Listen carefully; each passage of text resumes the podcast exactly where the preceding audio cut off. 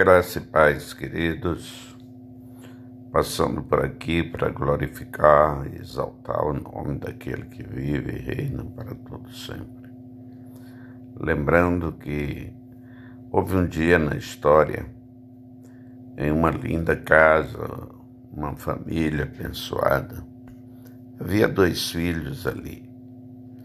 E o filho mais novo, então, resolve mudar toda a história, toda a tranquilidade daquele local.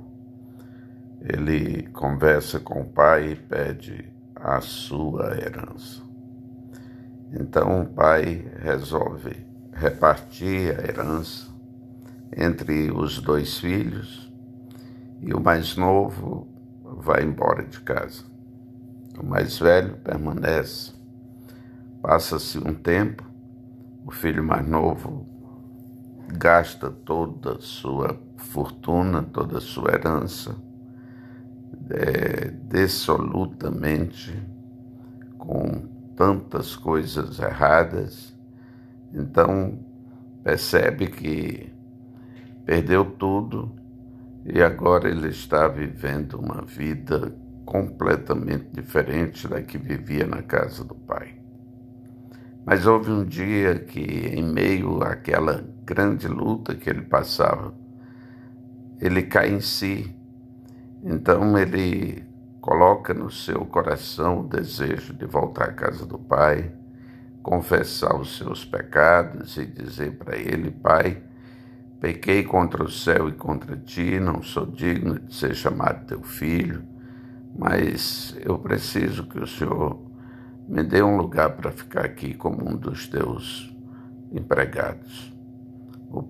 Quando ele volta de longe, o pai observa que está vindo alguém e percebe que é o seu filho. Ele então corre, abraça e o beija.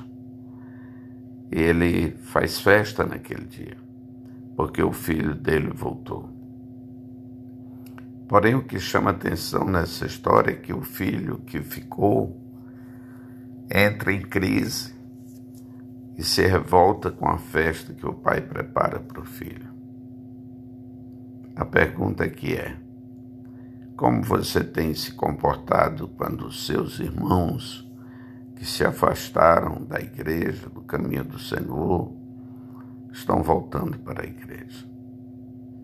Pense nisso. Às vezes, nós temos olhares que machucam, não precisa falar. A forma como você dirige o seu olhar para alguém pode ser um olhar de acolhimento ou um olhar de desprezo. Então vamos refletir em nome de Jesus.